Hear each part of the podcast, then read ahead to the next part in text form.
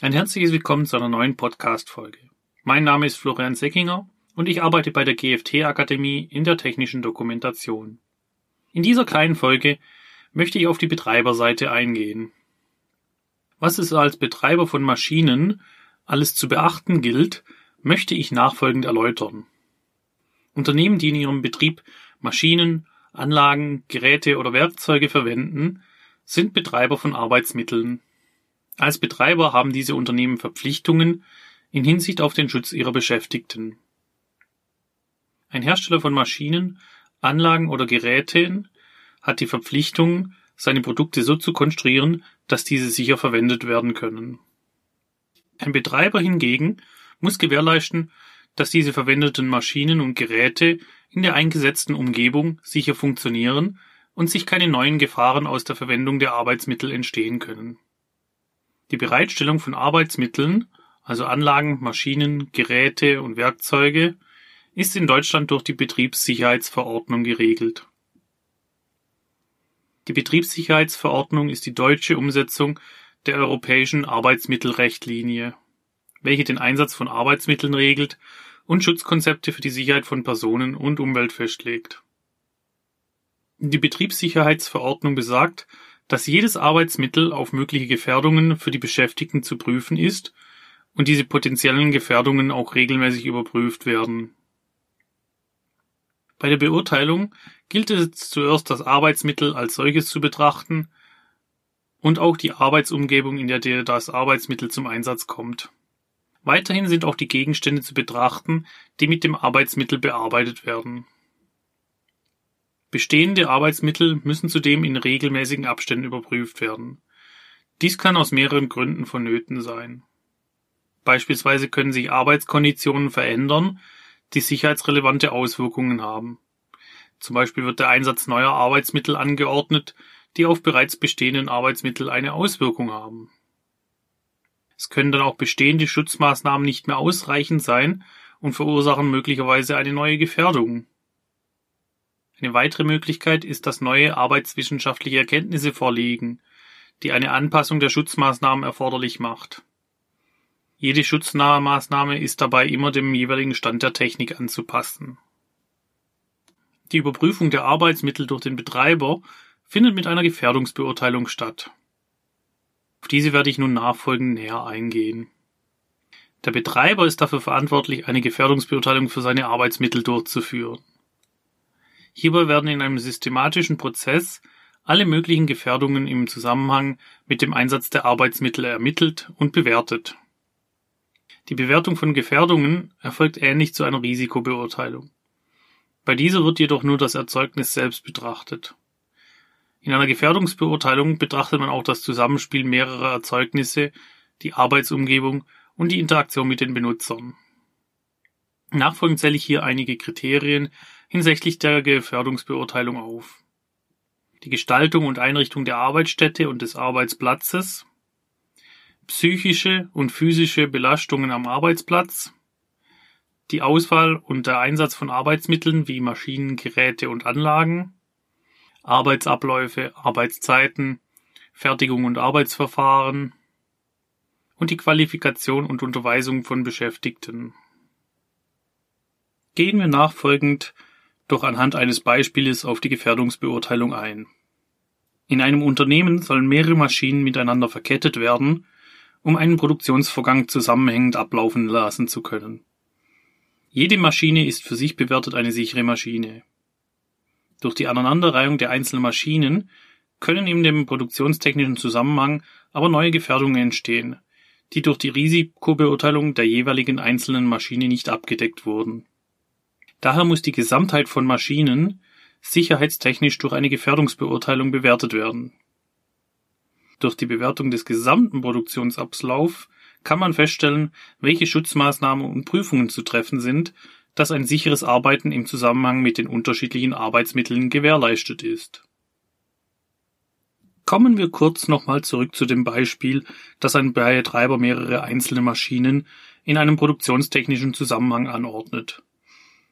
Dort fiel der Begriff Gesamtheit von Maschinen.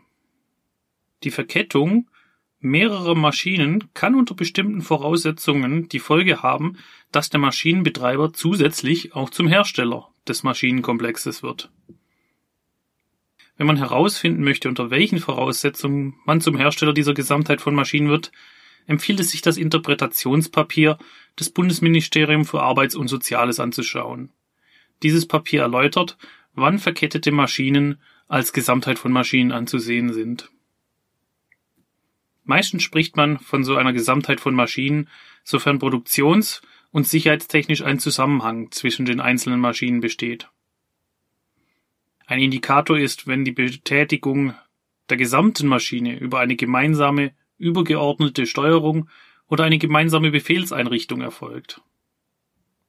In diesem Fall wird der Betreiber auch zum Hersteller und muss auch den Pflichten eines Herstellers nachkommen. Er muss die Gesamtheit von Maschinen auf seine Risiken bewerten, eine technische Dokumentation für die Anlage erstellen und ein Konformitätsbewertungsverfahren durchführen und eine CE-Kennzeichnung an der Anlage anbringen. Anschließend muss die Gesamtheit von Maschinen von dem immer noch als Betreiber geltenden Unternehmen aus Sicht des Arbeitsschutzes einer Gefährdungsbeurteilung unterzogen werden. Der Betreiber legt durch die Gefährdungsbeurteilung entsprechende Maßnahmen nach dem Stand der Technik fest. Dies können Betriebsanweisungen sein, welche vor möglichen Gefährdungen warnt und festlegt, wie mit den Arbeitsmitteln umzugehen sind. Dies können beispielsweise vorbeugende Maßnahmen sein, wie die Freihaltung von Flucht- und Rettungswegen oder die Sicherstellung einer ausreichenden Beleuchtung.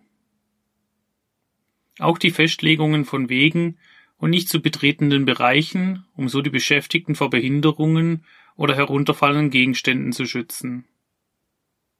Ebenfalls Betriebsanweisungen, die beschreiben, welche Bedien- und Überwachungstätigkeiten im Produktionsprozess regelmäßig durchgeführt werden müssen.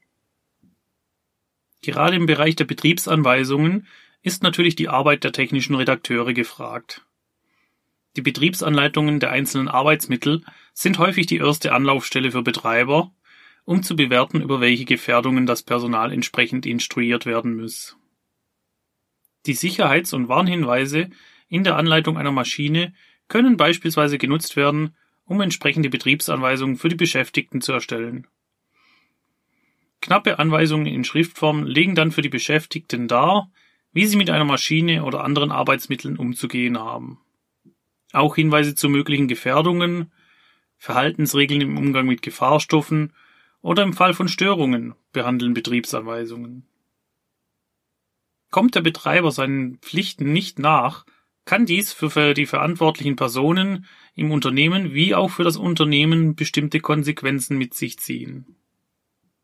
Im Falle eines Unfalles mit Personenschäden kann das Unternehmen mit Schadensersatz durch die geschädigte dritte Person belangt werden. Ebenfalls kann das Unternehmen bei Feststellung einer Verletzung der Fürsorgepflicht mit Konsequenzen wie Bußgelder, Verlust des Versicherungsschutzes, ein Nutzungsverbot von Arbeitsmitteln oder sogar die Stilllegung des Produktionsbetriebes belegt werden. Auch einzelne Personen im Unternehmen können die Auswirkungen zu spüren bekommen. Dies können auch die bereits genannten Schadensersatzforderungen oder Bußgelder sein, aber auch mögliche Freiheitsstrafen drohen verantwortlichen Personen. Ebenso steht vermutlich eine Kündigung durch das Unternehmen an, wenn die verantwortliche Person fahrlässig gehandelt hat. Der Betreiber kann sein mögliches Haftungsrisiko minimieren, indem er in einer nachvollziehbaren Weise dokumentiert, wie er den Schutz seiner Beschäftigten garantieren möchte. Daher ist die Dokumentation der Maßnahmen wie Betriebs- und Gebrauchsanweisungen, Inspektions- und Wartungsanweisungen, Schulungsnachweise, Prüfbescheinigungen und Abnahmeprotokolle unverzichtbar. Sollten dann Unfälle mit verletzten Personen vorkommen, kann das Unternehmen stichhaltig nachweisen, alles erdenklich Mögliche unternommen zu haben, um den Schutz der Beschäftigten zu gewährleisten. Wir sind nun am Ende dieser kurzen Folge angekommen. Ich hoffe, Ihnen hat diese Episode gefallen. Für weitere Informationen rund um die technische Dokumentation empfehle ich Ihnen zum Schluss noch einen Besuch auf unserer Webseite www.gft-akademie.de. Ich bedanke mich bei Ihnen für das Zuhören und wünsche Ihnen bis zum nächsten Mal alles Gute. Ich freue mich, wenn Sie dann auch wieder einschalten. Auf ein baldiges Wiederhören.